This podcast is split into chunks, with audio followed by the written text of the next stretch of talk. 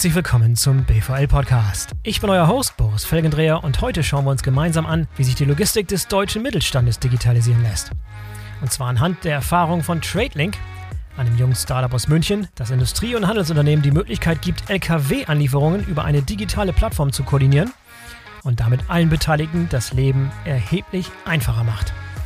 Gerade bei deutschen Mittelständlern scheint die intuitive und pragmatische Lösung von TradeLink einen Nerv getroffen zu haben. Und das wiederum lässt interessante Schlüsse darüber zu, wie digitale Lösungen eigentlich aussehen müssen, damit sie vom Mittelstand bereitwillig akzeptiert werden. Welche Prozesse TradeLink als nächstes digitalisieren will und vieles mehr erfahrt ihr jetzt von meinem Gast Frederik Kraforst, dem Mitgründer und CEO von TradeLink. Bevor wir loslegen, noch ein Hinweis auf den Sponsor der heutigen Sendung, Wyferion. Viferion ist der führende Anbieter für die automatisierte, kontaktlose Energieübertragung bei elektrobetriebenen Flurförderfahrzeugen wie AGVs und Gabelstaplern. Mit dem induktiven Ladesystem von Viferion könnt ihr auf das manuelle Laden per Kabel bei euren Fahrzeugen verzichten und einen sicheren rund-um-die-Uhr-Betrieb ermöglichen. Die Systeme von Viferion sind besonders stark im Einsatz in der Intralogistik, in der Produktion, im Automotive-Bereich und im Maschinenbau. Wenn ihr also in der Logistik- und Produktionsplanung mit AGVs arbeitet, dann solltet ihr euch auf alle Fälle Viferion mal näher anschauen. Denn mit induktivem Laden mit Viferion könnt ihr die Kosten für ein AGV-Projekt locker um 32% senken und ihr benötigt in der Regel weniger Fahrzeuge. Wireless Charging ist die einfachste und sicherste Art der Energieübertragung und garantiert hohe Fahrzeugverfügbarkeit. Das Schnellladesystem von Viferion ist obendrein auch noch 100% wartungsfrei. Was will man mehr? Also schaut mal vorbei unter www.wyferion.com. Den Link findet ihr auch in den Shownotes. So, und jetzt kommt Frederik Kraforst von TradeLink. Viel Spaß. Hallo Frederik, herzlich willkommen zum BVL-Podcast. Schön, dass du dabei bist. Hi Boris, danke für die Einladung. Frederik, erstmal herzlichen Glückwunsch dir und dem ganzen TradeLink-Team und natürlich den Investoren auch. Ihr habt gerade bekannt gegeben, erste große Series A Finanzierungsrunde ist über die Bühne, gerade frisch, heiß von der Presse gelaufen sozusagen. Glückwunsch dafür. Wichtiger Meilenstein für euch, oder? Äh, ja, in der Tat. Vielen Dank. Wir sind noch extrem glücklich. Ähm, haben gerade ähm, mit Insight eine Runde abgeschlossen. Großer Investor aus New York. Bekannt, weil er seit, seit glaube ich, 20 Jahren nur Software-Investments macht und so Firmen gerade in der Logistik wie Project 44 und ähm, E2Open mit groß gemacht hat. Ah, ja. mhm. Und ähm, sind natürlich super happy, äh, einen Investor an Bord zu haben, der die Branche so gut kennt und mhm. reiht sich super ein in die bestehenden Investoren, die wir schon haben mit, mit Fly und Point9. Genau, also gute Zeit gerade. Sehr schön. Wichtiger Meilenstein für die Firma, aber auch gerade ganz schön kritisch. Ne? Ich glaube, jetzt äh, kommt gerade so eine Zeit, wo sich die, die Aussichten auf Finanzierung für Startups irgendwie so ein bisschen verdüstern. Es wird nicht mehr ganz so einfach sein, Finanzierung zu raisen, wie es vielleicht noch in den letzten zwei Jahren der Fall war. Da tut sich gerade so ein, ziehen so ein paar Wolken auf, würde ich mal sagen, am Horizont. Deshalb wahrscheinlich doppelt erfreulich. Ja, in der Tat. Ähm, wie düster es ist, weiß man ja tatsächlich gar nicht. Ähm, mhm. man, man, liest extrem viel und man kennt ja nur seine eigene Realität. Ähm, ich glaube, es war schon schwieriger, als wir erwartet haben. Das kann man auf jeden Fall sagen. Wir sind jetzt gerade auch erst aus der Finanzierungsrunde rausgekommen. Ähm, sind natürlich umso glücklicher mit dem Ergebnis. Ähm, gerade weil wir Insight auch in, in den besten Zeiten äh, sofort äh, mit offenen Armen empfangen hätten. Ähm, mhm. Von daher sind wir sehr glücklich. Aber man liest es überall und ich glaube gerade ähm, gerade im Venture-Finanzierungsbereich ist es schon schwieriger geworden, weil sich viele Investoren einfach zurückgezogen haben für den Moment. Und dadurch mhm. fehlt natürlich so ein bisschen der Wettbewerb. Ja, und Series A immer eine ganz besondere Situation, ganz wichtig, weil es ist nicht mehr diese Seed-Runde, wo du irgendwie mal Geld bekommst, um irgendwas auszutesten, sondern Series A heißt wirklich, da ist Product Market Fit da, da sind Kunden da, die Plattform existiert, es funktioniert und dann sind Leute bereit, dafür auch Geld zu geben, um das Ganze nochmal auszurollen und zu, zu skalieren. Und darüber möchte ich heute mit euch sprechen, eure Erfahrungen, was ihr für Erfahrungen gesammelt habt beim Launchen, beim, beim Gründen und beim Starten dieser, dieser Firma und wo es jetzt hingehen soll. Wie lange seid ihr jetzt am Start? Wie lange gibt es TradeLink? Wir haben gegründet Februar 2020, also wirklich gut getimt mit der Pandemie. Äh, anderthalb Monate davor sind wir gestartet. Ah. Perfektes Timing. Perfektes Timing, ja, als hätten wir es gewusst. Ich glaube, so im März 2020, als die Pandemie dann in den ersten Lockdown ging, da haben wir natürlich eher erstmal uns angeguckt und gedacht, war das jetzt ein gutes Timing, ja? Weil da sah es ja wieder so aus wie, wie jetzt quasi wieder. Äh, die Welt steht still. Äh, keine Finanzierung, aber das hat sich ja dann ganz schnell umgedreht und gerade das Thema Logistik und Supply Chain ist ja dann auf einmal in aller Munde gewesen was ganz ja. gut war. Gutes Timing war, war ironisch gemeint. Es, es, war zwar gutes Timing, weil die Nachfrage nach solchen Lösungen, wie die anbietet, war zwar da, aber die Situation hätte man auch anders haben können. Wäre vielleicht besser gewesen, nicht gerade mitten Absolut. in der Pandemie sowas zu starten, genau. Aber nimm es nochmal zurück zur Entstehungsgeschichte von Trading. Was war die ursprüngliche Idee und wie ist die Idee gekommen? Du bist ja wenn ich es richtig verstehe, auch branchenfern. Das heißt, du hast jetzt nicht die letzten 20 Jahre in Logistik verbracht und hast da die Probleme von Hand kennengelernt sozusagen, aber du hast es von außen gesehen und hast eine, eine Chance da entdeckt. Wie sah damals aus deiner Sicht 2019 wahrscheinlich, als dir die Idee gekommen ist, mhm. vielleicht auch schon früher. Wie gesagt, was hast du da entdeckt? Was wolltest du lösen? Was für ein Problem hast du erkannt? das du angehen wolltest? Ähm, genau, 2019, äh, Mitte, Ende 2019 saßen wir da zu dritt. Also, war nicht meine Idee, sondern es war eine Co-Produktion, insbesondere von Tobias, meinem Mitgründer. Tobias Nendel ähm, hat unter anderem Outfittery gegründet, was gleich nochmal relevant wird mhm. und Michael Bücker. Und wir waren zusammen auf der Suche nach einer, nach einem spannenden Problem, um dass wir auch wieder eine, eine Firma gründen können und haben im Endeffekt, muss man sich vorstellen, alle zwei Tage durch, durch Ideen iteriert.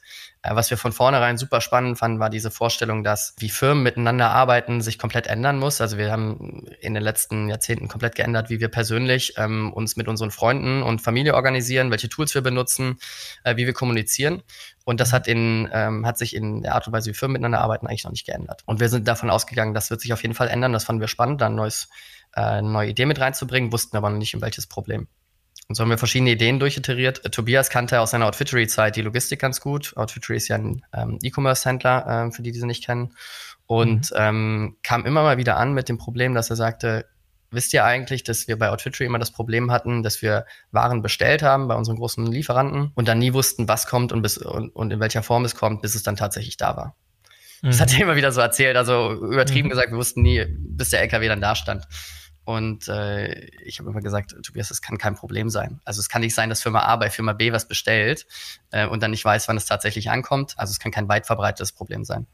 Mhm. Und uns gingen dann aber die besseren Ideen aus und Tobias hat dieses Thema immer wieder aufgebracht. Und irgendwann habe ich gesagt, Tobias, weißt du was? Allein um diese Diskussion zu beenden, gehe ich jetzt auf, äh, auf LinkedIn, wie du gesagt hast, komplett Logistikfern und Supply Chain fern und habe angefangen, einfach hunderte von Leuten anzuschreiben, die irgendwas mit Logistik in ihrem Titel haben und wollte mich mit diesen Leuten über äh, dieses vermeintliche Problem unterhalten.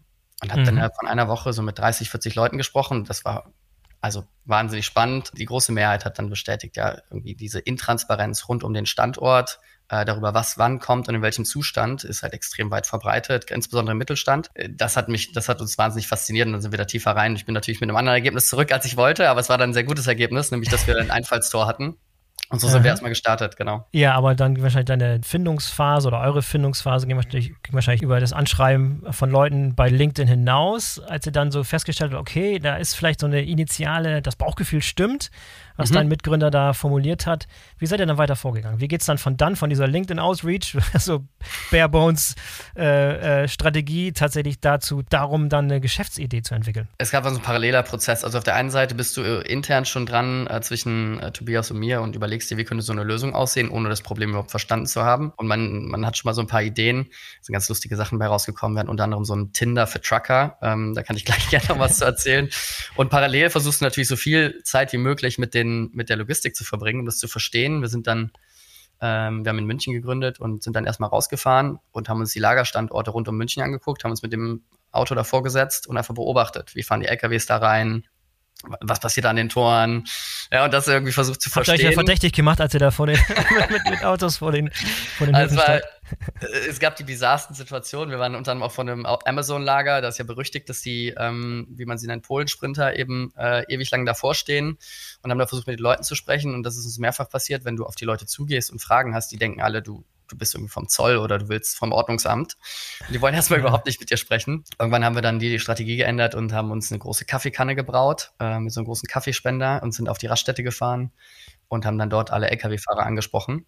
Mhm. Ähm, auch das war nicht so einfach, mit denen ins Gespräch zu kommen. Und da haben wir wahnsinnig viel gelernt. Und da gibt es lustige Situationen, wo wir dann irgendwann mit einem Vater-Sohn-Gespann äh, aus, der, aus Weißrussland an ihrem Fahrerhaus saßen. Die haben sich regelmäßig mit den Schichten einfach abgewechselt, waren wochenlang in Europa unterwegs. Die haben uns dann zum Mittagessen eingeladen. Äh, mit gebrochenem Englisch haben wir dann nur äh, zu French Toast, was sie so auf ihren mit 24 Eiern auf so einem Gaskocher hinten auf dem, auf dem LKW ge gebraten haben. Haben uns damit unterhalten. Und so haben wir es am Anfang gelernt, genau. Okay, mega spannend. Ja, du musst ja irgendwann mal jemanden finden, der tatsächlich den Schritt weitergehen will und irgendwie nicht nur ein paar Fragen beantworten will, sondern tatsächlich auch mit euch was probieren will und vielleicht ja. auch im Zweifel oder idealerweise eine Lösung gemeinsam zu entwickeln? W ja. Waren da so ein paar Leute dabei, die als, die so ganz, ganz früh an euch geglaubt haben, wo der, wo der Painpoint vielleicht besonders groß war mhm. oder die besonders offen waren für so eine, für eine Dinge? Gab es da ein Beispiel? Ja, der dankbare Impuls kam von Tobias, weil er dann sagte, also ich habe dann gesagt, Tobias, ja, Macher, jetzt lass uns hier die Firma gründen, wir bauen das jetzt. Und Tobias hat gesagt, ich habe schon so viel programmiert, was keiner benutzt hat. Du verkaufst das jetzt erstmal, bevor ich hier irgendwas programmiere. Mhm. Und äh, dann bin ich losgezogen, habe eben wieder auf LinkedIn ähm, mit Leuten gesprochen und eine PowerPoint vorbereitet und dann gab's, das war super spannend, dann gab's halt echt ein paar Leute, die von vornherein gesagt haben, Frederik, das macht so viel Sinn, ja, unter anderem äh, Andreas Schaffler, Logistikleiter von der Distelhäuser Brauerei in Tauberbischofsheim, der hat halt mhm. gesagt, du, wenn ihr das macht, dann will ich das haben, das macht total Sinn und ich will irgendwie dabei sein und ich bezahle auch dafür und innerhalb von vier Tagen hat er uns einen Vertrag unterschrieben. Ähm, und dann sind wir zusammen, ähm, sind wir da vorbeigefahren quasi. Und das war also auch der Start, wo wir gemerkt haben, das ist total cool, mit Logistikern zusammenzuarbeiten und auch im Mittelstand, weil das sind halt einfach, wenn was Sinn macht, dann sind es Macher. Ja, dann, dann geht's direkt ja. los und da wird nicht lang gefackelt. Äh, und so sind wir dann mit denen gestartet. Das ist eine interessante Einsicht, denn man hat ja oftmals das Gefühl, also die Außensicht ist ja immer die, dass der Mittelstand so ein bisschen digitalisierungsfern sei und ein bisschen zurückhaltend wäre und irgendwie die Zeiten verpasst hat und verschlafen hat. Und gerade nicht nur der Mittelstand, sondern gerade auch Logistik im Mittelstand vielleicht nochmal so die, die, doppelte Situation, wo der mhm. Logistik wird nachgesagt, irgendwie zu digital fremd zu sein und dem Mittelstand wird es auch nachgesagt. Das beides zusammen macht die Sache nicht einfach, aber irgendwas hast du erkannt, dass diese These in der Praxis widerlegt. Ja, also ich glaube, das eine, was wir gemerkt haben, ist, dass als wir diese Gespräche am Anfang geführt haben, dass das Problem so schmerzhaft ist, dass alle drüber reden wollen und dass alle sehr offen dafür waren, wenn sie gemerkt haben, dass man diese Grundkomplexität auch wirklich akzeptiert. Also, dass man nicht sagt, hey, das ist doch total einfach und ich habe hier eine Idee, mhm. sondern man sagt, ich weiß überhaupt nichts, erzähl's mir. Und dafür offen ist, dann wollen die Leute sich mit einem darüber unterhalten und dann ähm, suchen die auch nach Inspiration von außen. Ähm, das war das eine, was wir relativ schnell gemerkt haben. Und dann, als wir die ersten Prototypen hatten, die wir den Leuten auch tatsächlich zeigen konnten, dann haben wir relativ schnell gemerkt, dass sich die Augen öffnen und dass sie gesehen haben, wenn, wenn etwas einfach wirkt, wenn etwas wirkt, als es so, sofort helfen kann und pragmatisch ist und zielgerichtet, dann sind sie Feuer und Flamme dafür. Und das Coole ist, sie sagen dir aber auch genauso straight, wenn etwas irgendwie an, an der Sache vorbeigeht und wenn du jetzt irgendwie großen Buzzwords kommst oder irgendwie einer großen Digitalisierungsstrategie, dann beenden die das Gespräch auch recht freundlich, recht schnell und das ist natürlich mhm. sehr, sehr, effizient. Ja, du hast jetzt ein paar Mal darauf hingedeutet, es, es geht um Lager, es geht um Lkw-Transporte, mhm. es geht um Transparenz und Kommunikation. Beschreib nochmal in Kürze, wie sah denn damals so, wie sahen die Prototypen aus und welches Problem wolltet ihr ganz konkret lösen? Also die ursprüngliche Idee war, die, die, das Thema der Fragmentierung und der, der Zusammenarbeit mit vielen verschiedenen Firmen zu lösen. Das war so, so Grundintuition, dass du einfach, mhm. sagen wir mal, du bist Händler, du hast hunderte von Lieferanten, die wiederum haben alle ihre Prozesse und dann haben die ihre Speditionen und du hast im Schnitt irgendwie drei bis sechs Firmen, die an so einer Lieferung beteiligt, beteiligt sein können mit der Kontraktlogistik und, und so weiter. Und du hast exponentielle Komplexitäten, kannst dich nicht auf einen Prozess einigen und das wollten wir ähm, vereinfachen. Wir wussten damals noch nicht, dass das, was wir entwickeln, eigentlich so in Richtung digitaler Wareneingang, Warenausgang ging. Also relativ schnell ist da entstanden durch das Feedback der Partner, ähm, eine Art Kalender. Also wenn du heute auf die Plattform gingst, das war damals schon so, öffnest du etwas, das sieht aus wie ein Kalender, das kommt dir sehr bekannt vor und das bildet im Endeffekt dann deinen Lagerstandort ab. Das heißt, du hast einen Tag, da hast du nicht nur eine Spalte wie in deinem Kalender, sondern du hast äh, für deine Verladestellen, sagen wir mal Rampe 1 bis 4, verschiedene Spalten und darin findest du alle Prozesse und alles, was du wissen musst, um deinen Wareneingang, Warenausgang zu managen. Also, super einfach äh, mhm. bewusst einfach. Und jeder Prozess, der sich darin befindet, das war am Anfang nicht so, das ist heute so, ist dann komplett vernetzt mit den Parteien, die daran beteiligt sind. Also sagen wir, das ist dein Lieferant, das ist deren Spediteur, äh, vielleicht ist auch noch Kontraktlogistiker beteiligt, die haben, teilen sich alle einen Prozess. Und dieser Prozess geht heute immer um eine LKW-Lieferung. LKW-Lieferung mhm. heißt, ich will wissen, äh, was sind digitalen Papiere, was ist tatsächlich drauf, wie ist es verpackt, was sind die Ladeeinheiten, wann kommt das an, plus Historie dazu, in welchem Zustand das wann wie wo übergeben wurde. Mhm. Das ist so die, die, die, die essentiellste Information, die du brauchst, um irgendwie einen Warenfluss zu managen, die heute aber tatsächlich meistens nicht digital vorhanden ist. Ja, sag doch noch mal ein bisschen zu, wie normalerweise die Situation aussieht. Was ist so der Alltag bei den Leuten, die sowas nicht im Einsatz haben? Wie lösen die es heutzutage? Ist es wirklich Telefon, Fax, E-Mail, what have you, alles, alles was geht und alles ist irgendwie Kraut und Rüben? Weil das ist, ja. hat ja, ich meine, das, das irgendwie funktioniert es ja, ob recht, ob schlecht, aber es funktioniert und es hat so funktioniert seit vielen, vielen Jahren. Mhm. Warum ist, ist da keiner weitergekommen? Warum, äh, beschreib mal bitte die Tools, die da im Einsatz sind mhm. und warum die den Leuten nicht genügen und warum der Pain so groß ist und warum sich daran in den letzten 10, 20 Jahren, seitdem es E-Commerce gibt, vielleicht auch schon viel länger, nichts getan hat. Ja, super spannende Frage. Ich glaube, es gibt ähm, in der Lagerlogistik wahrscheinlich zwei, zwei Hauptstränge, ähm, die wir sehen. Das eine ist, man hat sich eigentlich ergeben, dass man keine Informationen hat. Und ähm, man hat natürlich irgendwie das Expected Date noch aus dem ERP, also man hat ja was bestellt und man kriegt ja meistens bestätigt, wann man das, wann das ungefähr kommt. Das kann dann mal Wochen alt sein und stimmt auch meistens nicht, aber das versucht man dann zu nehmen und äh, stellt sich so ein bisschen auf seinen Tag ein. Ähm, auf seinen Tag einstellen heißt, ich muss ja meine ganze äh, Mannschaft ähm, planen, ähm, wenn dann die LKWs kommen, muss ich die abfertigen. Mit dem Resultat, dass ich eigentlich völlig merkwürdige Spitzen habe. Ich weiß nicht, ob 10 LKWs oder 100 LKWs kommen und ich muss eigentlich so ein Mittelding planen. Das heißt, meine Leute sind entweder im Stress oder haben nichts zu tun. Äh, und jeder Prozess dauert extrem lang. Also wirklich Wahnsinn. Ähm, mhm. Und dann gibt es das zweite ähm, Set, äh, das würde ich sagen, ist das häufigste dass die Logistiker oder die Logistik versucht hat, sich einfach mit Personen zu helfen. Also das heißt, die haben gesagt, wir brauchen Leute, die diesen, diese Komplexität Herr werden. Und ähm, da kommen täglich hunderte von E-Mails, die sie anfordern von, von den Partnern, also mit den Lieferscheinen zum Beispiel oder aktualisierten Lieferdatum. Und dann sitzen da Menschen, oft irgendwie fünf bis zehn Leute, äh, die damit äh, beauftragt sind, diese Sachen dann zu strukturieren, also in Excel zu, um zu über, äh, überheben, heißt das meistens. Und die beantworten auch ständig die Fragen, die dann aus dem Einkauf kommen oder aus dem Vertrieb. Ist das schon da? So die, die Lieblingsfrage mhm. von denen ist, ist das schon da? Mhm. Ähm, und das sind so die zwei, die zwei Welten, die wir vor allen Dingen kennen. Und beschreibt da vielleicht nochmal, worauf eure Technologie basiert. Also du hast es eben beschrieben als so eine Art Kalender. Was ist das? Muss mhm. ich da also wenn ich Nutzer bin, du hast es beschrieben, sowohl intern im Unternehmen als auch die externen Partner. Was benutzen die? Ist es eine, eine Software, die man runterladen muss? Ist es eine Software as a Service, eine Cloud-Anwendung? Ist es ein ja. Browser? Wie funktioniert das Ganze? Also klassisch, klassisch Software as a Service. Das heißt, ich gehe auf unsere Webseite und logge mich da ein und habe dann, also brauche einfach Internetzugang und habe dann dort meinen kompletten Standorte konfiguriert. Alles, was ich zu dem Standort ähm, hinterlegen muss und arbeite auf dieser Plattform äh, vor allen Dingen mit meiner Firma zusammen. Da sind ja viele Leute in der Firma, die diese Informationen haben wollen äh, und mit meinen Partnern. So, und ich mhm. plane darin quasi meinen eigenen Ablauf. Und damit ich mich mit meinen Partnern vernetze, das ist jetzt der springende Punkt, gehe ich da rein und äh, verschicke einfach eine E-Mail an jetzt zum Beispiel einen neuen Lieferanten oder einen neuen Spediteur und der kann sich dann über einen Link automatisch mit mir vernetzen und auf Trading mit mir zusammenarbeiten.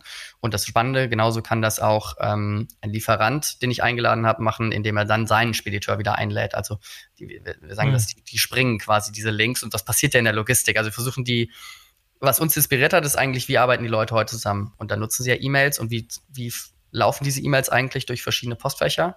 Und das versuchen wir auf TradeLink abzubilden. Ähm, die Idee, dass wir alle auf einer Plattform arbeiten, ist jetzt auch nicht besonders neu und dass wir uns besser vernetzen müssen, ist auch nicht besonders neu. Aber ich glaube, der große Unterschied, den wir versuchen da reinzubringen, ist, dass wir nicht sagen, hey, ich habe hier ein großes IT-Projekt und jetzt habe ich eine neue Plattform und jetzt dürft ihr euch alle mal schön dagegen ähm, integrieren oder müsst meine Plattform nutzen. Dass wir sagen, hey, wie arbeitet ihr denn heute zusammen? Und lasst uns das doch einfach schon mal mindestens für alle minimal besser machen, für manche viel besser, aber für alle minimal besser, so dass der Nutzer natürlich sagt, okay, ich arbeite eigentlich selbst der Lieferant, der Spediteur sagen, okay, ehrlicherweise komm, lass uns das auf Trading machen. Das ist viel cooler, als dass ich jetzt eine E-Mail schicke oder dich anrufe und ich habe auch noch was davon. Das ist so die Grundidee, äh, mit der wir gestartet sind. Okay, aber der, der initiale Funke ist, ist, also wie es weiter verbreitet wird, wie ich meine, wie ich meine externen Partner dazu bringe, teilzunehmen, ist einfach, indem ich einen Link in der E-Mail schicke und dann landen die jeweils auf dieser, auf der Plattform. Das heißt, es muss Ganz nicht genau. runtergeladen werden, ich muss keinen Account anlegen, ich bin dann einfach drin, sozusagen, das ist das Einfallstor. Das ist in der Tat clever. Okay, ich kann mir vorstellen, wenn irgendwie Links in irgendwelchen E-Mails wissen wir irgendwie alle aus der Erfahrung selber, da wird sehr, sehr schnell, sehr, sehr unübersichtlich. Aber das Ziel ist nicht irgendwie ständig in E-Mails rumzuwühlen und irgendwelche alten E-Mails wieder hochzugraben und Links zu finden, sondern das sozusagen nur der, der Mechanismus, andere auf die Plattform zu bringen und ab dann geht die Kollaboration auf der Plattform selber weiter oder immer noch per E-Mail? Nee, ganz genau. Also dann passiert alles auf der, auf, der, auf der Plattform. Natürlich gibt es Leute, die noch mit E-Mail arbeiten und die wollen das zum Teil auch zu Dokumentationszwecken, was ganz interessant ist. Ähm, dann können die das aktivieren. Genau, aber die Idee ist, die, E-Mails zu reduzieren. Okay, das heißt, wenn ich so ein externer Partner bin, ich bekomme so eine E-Mail mit dem Link, dann gehe ich darauf. Dann ist aber auch der, der, der Anspruch, dass das dann auch wirklich alles intuitiv, selbsterklärend funktioniert, weil ich habe auch keine große Zeit, da irgendwie mich da reinzufuchsen oder irgendwie einen Kurs zu, zu belegen, wie man diese Plattform bedient, sondern das ist dann auch, da muss wirklich auch wirklich alles wie so ein Consumer Electronic, wie ein iPhone sozusagen, alles ganz intuitiv und einfach funktionieren, richtig? Äh, beschreib mal, wie, was da die Herausforderungen sind und was es den Leuten so einfach macht, das ohne Erklärung einfach nur basierend auf dem Link, den ich in E-Mail bekommen habe, dann loszustarten und diese Plattform zu nutzen und dann auch zu erkennen, dass es mir wirklich einen Nutzen bringt und ich will da auch dann mit arbeiten. Ja, das ist der springende Punkt. Also, dass du wirklich den Nutzer in den ersten Sekunden nicht verlierst. Du schickst ihm diesen Link, er klickt da drauf und ähm, dass er das Gefühl hat, das ist jetzt als Beispiel wie WhatsApp, du hast das iPhone genannt, ähm, Sachen, die ich eigentlich privat schon die ganze Zeit benutze und das ist daran sehr angelehnt. Es verhindert jegliche Frustration, das heißt, du kommst auf eine Seite, die verstehst du sofort, sie gibt dir total viel Kontext. Kannst dir das vorstellen, so ein bisschen wie ein Dialog, der dann geführt wird, wie so ein Chatbot. Ähm, der fragt dann, ähm, ah, du willst hier anliefern, okay, das, du bist diese Person, richtig? Und dann muss ich mit echt wenigen Klicks, ähm, vier, fünf Klicks, kann ich dann als Beispiel eine Lieferung anmelden und meine Daten damit Drag and Drop hochladen, sehe dann automatisch, wann, ich, wann die Kapazität da ist, dass ich was abliefern kann. Und das ist so der erste Schritt der Zusammenarbeit. Und danach kommen die weiteren Informationen dann auch über diese Plattform. Also wirklich, wie du hast es richtig gesagt, so Consumer-Grade Interaction. Und das machen die Nutzer. Also ich glaube, das Spannende ist, der längere Weg ist, dass du natürlich dann die Firma, sagen wir mal eine Spedition, dazu überzeugen musst, du musst jetzt mit mir auf dieser Plattform arbeiten. Das ist ein relativ langer Weg und der wird ja viel gegangen und der kann echt aufwendig sein und für viele Firmen ist der nicht gangbar. Aber stattdessen gehen wir einfach direkt zum Nutzer, schicken dem eine E-Mail und sagen, hey, lass uns einfach hier weiterarbeiten. Der Nutzer sagt, okay, das ist cool, das ist einfach, das ist irgendwie besser. Und die Nutzer haben Bock auf, auf ein cooles Interface. Ja, ich glaube, da ist schon mhm. relativ viel Frust auch in den aktuellen Systemen und Prozessen. Mhm. Und das hilft uns natürlich. Ja, vor allem aus meiner Erfahrung heraus ist ja oftmals die Situation gewesen, dass ähnliche Plattformen immer darauf basierten oder so aufgebaut waren, dass du irgendwie deine, deine Lieferanten oder deine externen Partner dazu bekommen hast, dafür irgendwas zu bezahlen oder sich anzumelden oder irgendwie selbst in Vorkasse zu treten, das Ganze zu bezahlen. Hier ist es umgekehrt, vermute ich. Also, das bezahlt und initiiert wird das Ganze von dem Unternehmen, das die Ware empfängt. Und alle Partner fahren sozusagen umsonst mit, richtig? Ja, absolut. Also die Frage ist, wer kriegt eigentlich die Vorteile am Ende des Tages? Und die Personen sollten idealerweise dann auch ähm, was dafür bezahlen. Und heute ist es ähm, im größten Teil der Standort der auf einmal einen geordneten Ablauf hat, eine bessere Personalplanung, alles digital dokumentiert. Ganz genau. Habe ich das richtig formuliert? Also es gab auch andere Ansätze oder ist es sehr, sehr verbreitet, der Ansatz, dass es nicht von dem, von dem empfangenen Unternehmen bezahlt wird, sondern man geht davon aus, dass die Lieferanten und die Speditionen für solche Art von Plattformen oder für die Nutzung dafür bezahlen, was nicht immer funktioniert. Ja. Okay. Ich glaube, man kann das Thema größer machen. Was wir gesehen haben, ist, dass super viel der ähm, technologischen Innovation über die letzten 20 Jahren eigentlich durch die ganz großen Firmen oder an diesen Firmen modelliert wurde. Ja, ob das jetzt die großen ähm, äh, Handelsketten sind, ob das jetzt die Automobilhersteller ähm, sind, die OEMs. Die haben ähm, natürlich die Budgets gehabt, irgendwie große IT-Lösungen einzuführen und das ging immer mit der Logik, ich bin der Starke in der Lieferkette, ich zwinge jetzt meine Lieferanten, das zu tun und dafür brauche ich jetzt, ob das jetzt eine Plattform ist oder ein IT-Standard und die müssen sich danach richten. Mhm. Und dann wurde diese Software, mit der Logik wird halt auch äh, viel dieser Software ähm, auch im Mittelstand ähm, etabliert. Und das ist natürlich extrem schmerzhaft und ich glaube, es ändert sich jetzt allgemein die Logik, dass wir mit innerhalb der Lieferkette besser zusammenarbeiten müssen. Gerade im Mittelstand müssen wir partnerschaftlicher zusammen sein. Wir haben gar nicht die große Verhandlungsmacht. Ich glaube, diese Logik ähm, in der Plattform zu hinterlegen, dass alle profitieren müssen und es für alle einfacher sein muss, das ist, glaube ich, schon eine krasse Veränderung zu dem, wie es bisher gemacht wird. Ja, und nochmal der, der Fairness halber, was gibt es für andere Systeme, die jetzt nicht E-Mail und Fax und Telefongespräche sind, sondern andere Systeme, ja.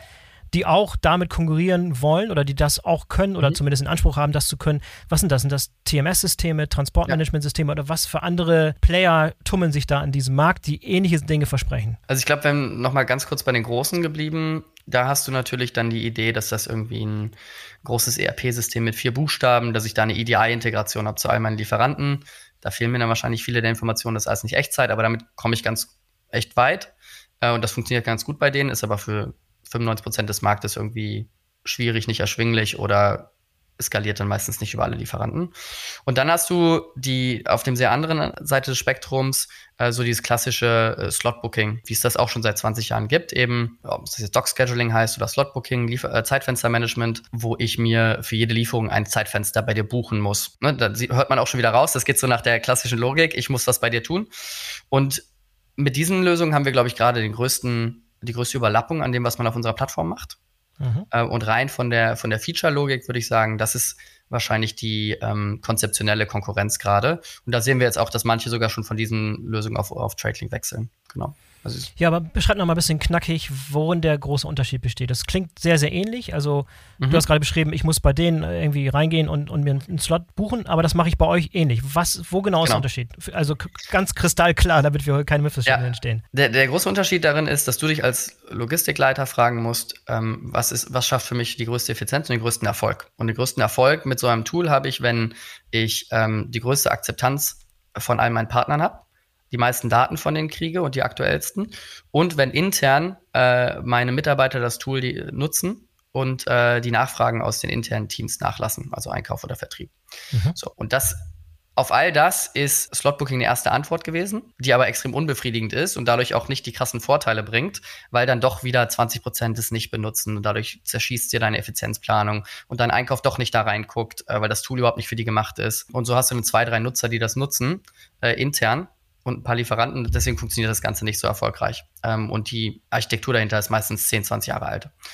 Ähm, und da erzielen wir halt um ein Vielfaches bessere Ergebnisse. Okay, also liegt vieles eures Geheimnis liegt darin, dass die Art und Weise, wie man dieses Tool nutzt, viel intuitiver ist, es ist einfacher zu nutzen, die Leute mögen es gerne benutzen und die Einstiegshürden sind entsprechend gering. Es kann losgehen, wenn einfach nur ein Link verschickt wird und du bist auf der Plattform. Ganz genau. Stand heute ist es auf jeden Fall so. Und natürlich haben wir einiges vor. Und die Idee ist natürlich, dass du, wenn du deine Partner, also wenn du erstmal vernetzt bist mit den Firmen, mit denen du zusammenarbeitest, schaffst du natürlich irgendwie die, die notwendige Dateninfrastruktur und die Optimierungsgrundlage, um dann deine Lieferkette in der Summe, irgendwann bist du natürlich wieder im Supply Chain Management, äh, zu optimieren. Und dann zahlt das wieder in deine Digitalisierung Digitalisierungsstrategie ein.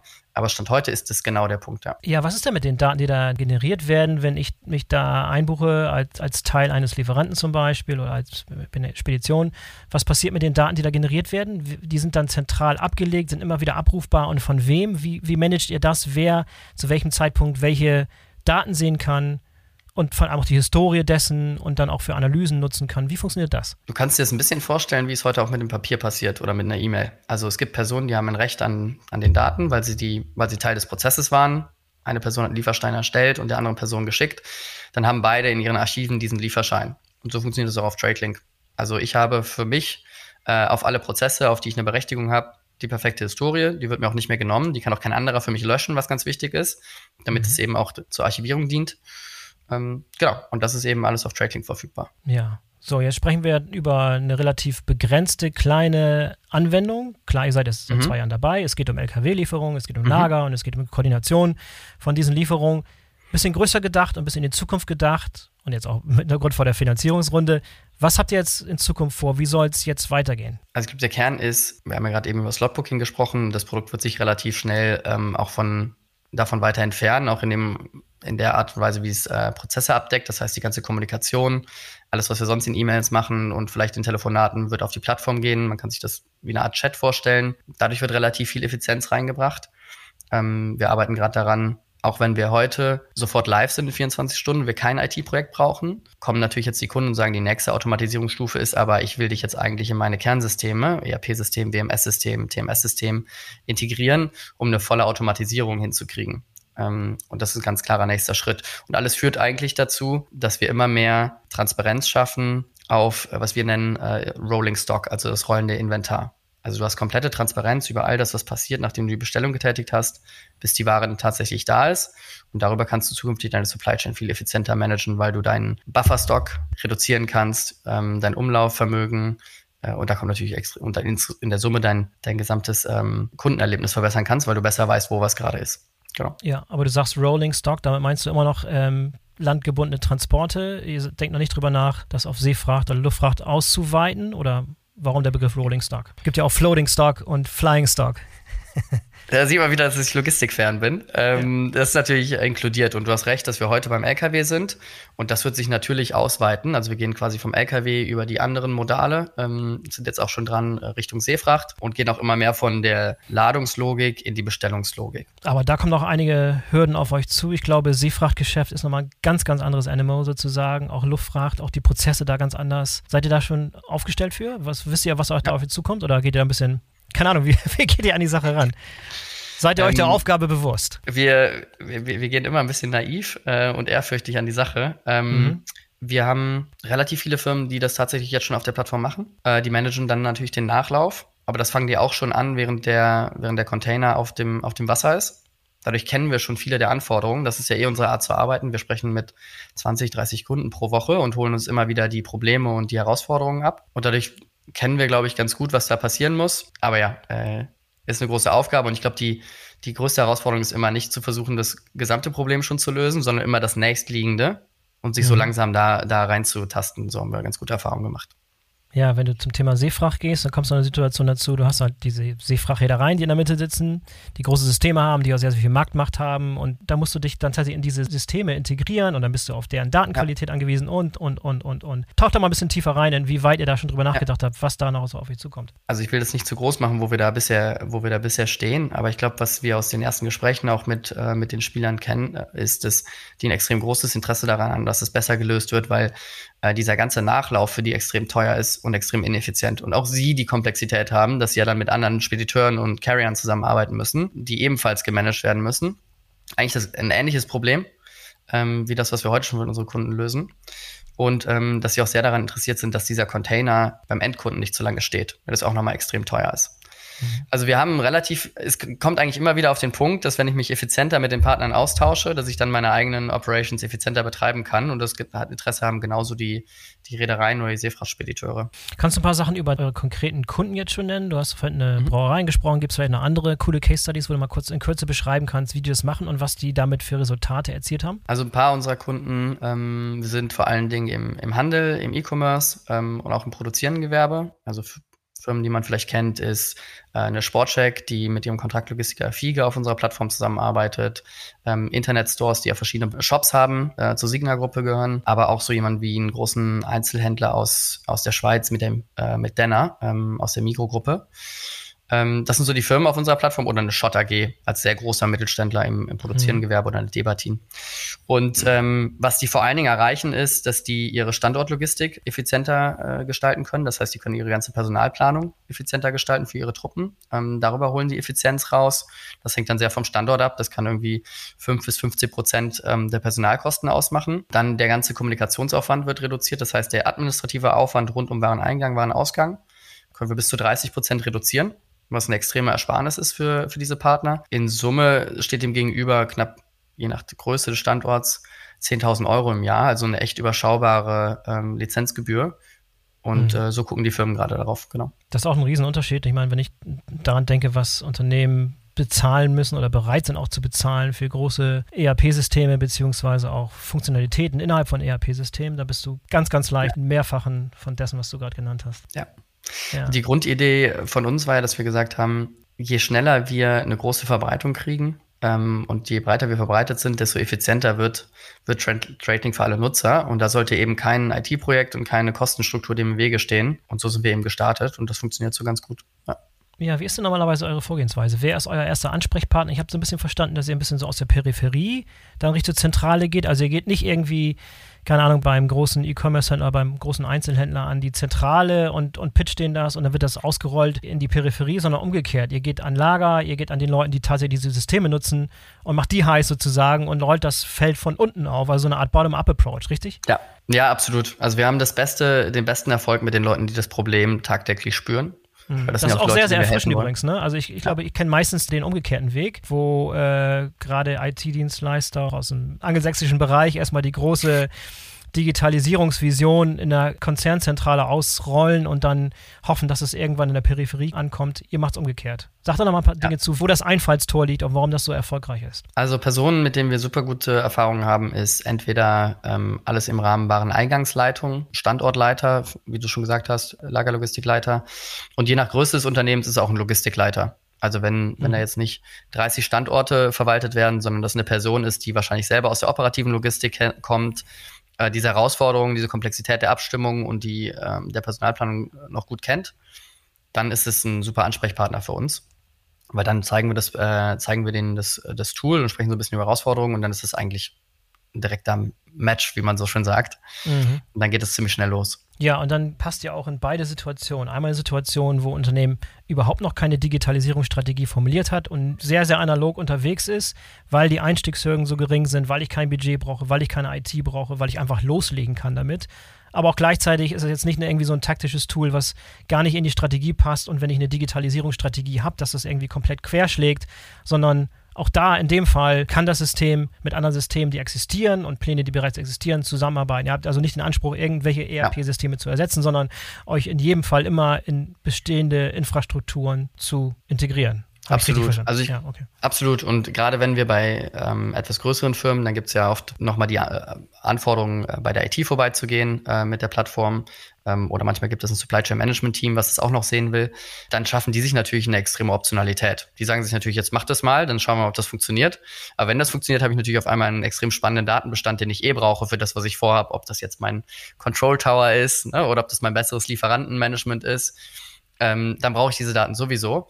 Und von daher schaffen diese natürlich eine starke Optionalität mit dem, was wir machen. Ja, habt ihr denn schon Integration vorgenommen? Seid ihr jetzt schon standardmäßig in, bei, in SAP-Systeme integriert oder in Transportmanagement-Systeme oder andere Systeme, die zum Beispiel diese Daten benutzen müssen? Wie funktioniert die Integration? Klar, es ist super, einen Link vor, vorbeizuschicken und jemand auf die Plattform zu holen, aber wie integriere ich das dann in ja. so eine existierende Landschaft? Und habt ihr euch darüber Gedanken gemacht? Gibt es schon Erfolgsprojekte, wo das funktioniert hat? Genau, wir sind jetzt in dem, in dem Projekt mit unseren Kunden zusammen. Ähm, wir werden in, in diesem Jahr auf jeden Fall mit den ersten Systemen live gehen. Ähm, bauen gerade, man sagt quasi unsere eigene API. Ähm, das ist so der erste Schritt, wie man mit unserem System interagieren kann. Und der nächste Schritt ist dann zu sagen, okay, wie verknüpft sich jetzt eigentlich diese API mit zum Beispiel, das SAP gesagt, einem SAP-System?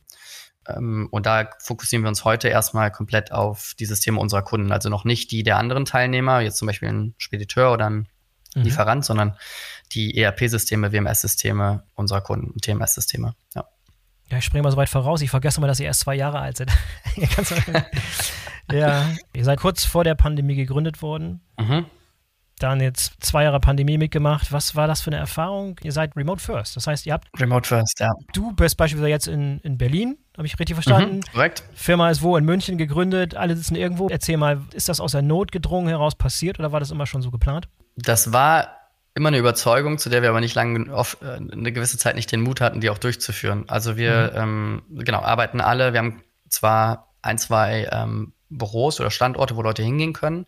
Aber was wir mit Remote First meinen, ist, dass alle Prozesse und alle Kommunikation erstmal darauf ausgelegt ist, auf der Annahme, dass keiner an einem Ort ist.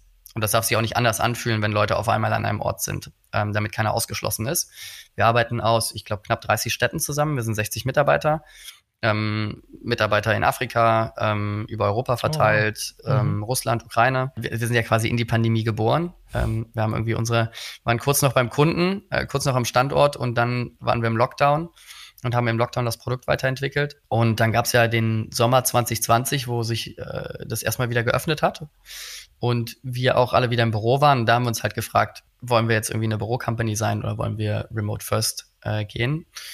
Und äh, waren davon überzeugt, dass das funktionieren kann und dass es eigentlich eine effektivere Firma ist, die vor allen Dingen die spannendsten Leute weltweit einstellen kann. Das hat uns am meisten begeistert ja. und haben das dann so umgesetzt und sind bisher extrem davon überzeugt. Ja. Aber ich glaube, wenn ihr eine, Größe, gewisse Größe erreicht habt, dann macht vielleicht so eine Art Hybrid-Version Sinn, wo ihr dann mehrere Büros habt, wo Leute dann die Option haben, dass sie reinkommen können, wenn sie irgendwelche Meetings haben. Oder ist auch das nicht geplant? Wollt ihr immer remote first bleiben? Also ich glaube, man muss fairerweise sagen, es gibt nicht viele Firmen, die das äh, konsequent durchgeführt haben. Äh, vielleicht eine Handvoll, die damit extrem erfolgreich waren, äh, weil es so ein junges Konzept ist. Von daher würde ich das schon noch als Experiment bezeichnen, was wir machen. Mhm. Ähm, und ich weiß nicht, wie das aussieht, wenn wir 300 Leute sind. Was ich schon glaube, ist, dass das Wort Hybrid eigentlich nicht funktioniert, ähm, von dem, was ich bisher sehe. Wenn ich meine Firma historisch an einem Standort geplant habe, jetzt als Beispiel Google, und alle Prozesse über diese Präsenz ähm, definiert sind und die ganze DNA über die Präsenz, ist, glaube ich, schwierig, daraus ein Hybrid zu machen, weil es einfach nur, wie man so schon sagt, worst of both worlds ist. Und genauso kann ich, glaube ich, eine Remote Company nicht zum Hybrid machen. Ich glaube, ich kann den Leuten einen Ort anbieten, wo sie sich treffen. Ich kann Ausgleich dafür schaffen, dass Leute vielleicht trotzdem zusammenkommen wollen. Ähm, aber es muss remote first bleiben, auch wenn ich diese Orte schaffe. Ich würde es nicht Hybrid nennen. Ja, so, jetzt haben wir darüber gesprochen. Hast gerade eine Finanzierungsrunde. Wie groß war die noch? 12 Millionen, hast du gesagt? 12 Millionen Euro? Genau, 12 Millionen Euro 12 haben wir Millionen aufgenommen. Euro. Muss man jetzt ein bisschen mit haushalten. Wer weiß, wann die nächste Runde kommt. wie wollt ihr das Geld investieren? Was sind jetzt so eure Prioritäten und äh, ja, wie wollt ihr dieses Wachstum managen? Weil die Erwartungen sind jetzt hoch. Wenn, wenn, wenn Investoren reinkommen und Inside-Partner ist dann wahrscheinlich ja. entsprechende äh, Erwartungen an euer Wachstum. Jetzt, jetzt geht's los. Erwartungen sind immer hoch. Äh, komplett richtig, unsere, unsere eigenen Erwartungen auch. Das, das Schöne ist, dass wir ein Produkt haben, was unsere Kunden, so geben sie das Feedback, heute schon extrem hoch schätzen und was extrem viel Mehrwert liefert. Das heißt, ein großer Fokus ist darauf, die Marktpräsenz von diesem Produkt zu verbessern, ähm, das in mehr Hände zu kriegen. Ich glaube, wir können noch viel, viel besser kommunizieren, wo wir stehen, wofür TradeLink steht. Äh, da sind wir immer noch an den Anfängen und das ist was, was wir jetzt ähm, extrem nachziehen werden. Und gleichzeitig werden wir natürlich für unsere Kunden in Produkt und Entwicklung ähm, investieren. Es wird immer komplexer natürlich. Wenn du am Anfang nichts hast, ist sehr einfach, äh, schnell Fortschritt zu machen. Und da investieren wir viel, dass TradeLink wirklich sich nahtlos integriert in die Prozesse, die schon da sind, um die Automatisierung voranzutreiben. Das heißt für uns über die nächsten Jahre ähm, sicherlich ein weiterer Zuwachs an Mitarbeitern. Das ist so die, der Investitionsplan. Ihr seid immer noch ein Geheimtipp sozusagen. Ihr fliegt unterm Radar, aber das wird sich sehr, sehr, sehr, sehr bald ändern. Sehr schön. Genau. Hervorragend. Frederik, vielen Dank für das interessante Gespräch heute. Wenn ihr mal schlau machen will, ich lasse einen Link zu eurer Plattform in den Show Notes. Könnt ihr natürlich mal schlau machen. Ansonsten wünsche ich euch erstmal viel Erfolg äh, in den nächsten Jahren. Bin sehr gespannt, was, äh, was da noch auf uns zukommt und wie ihr euch weiterentwickelt. Wenn ich halte ein Auge auf euch. Auf jeden Fall. Vielen Dank. Hat Spaß gemacht, Boris. So, das war der BVL-Podcast mit Frederik Kraforst von TradeLink. Ich hoffe, euch hat es gefallen und ihr seid in der nächsten Woche wieder dabei. Denkt dran, den BVL-Podcast zu abonnieren, damit ihr keine der kommenden Folgen verpasst. In diesem Sinne, bis zum nächsten Mal, euer Boris Felgendreher.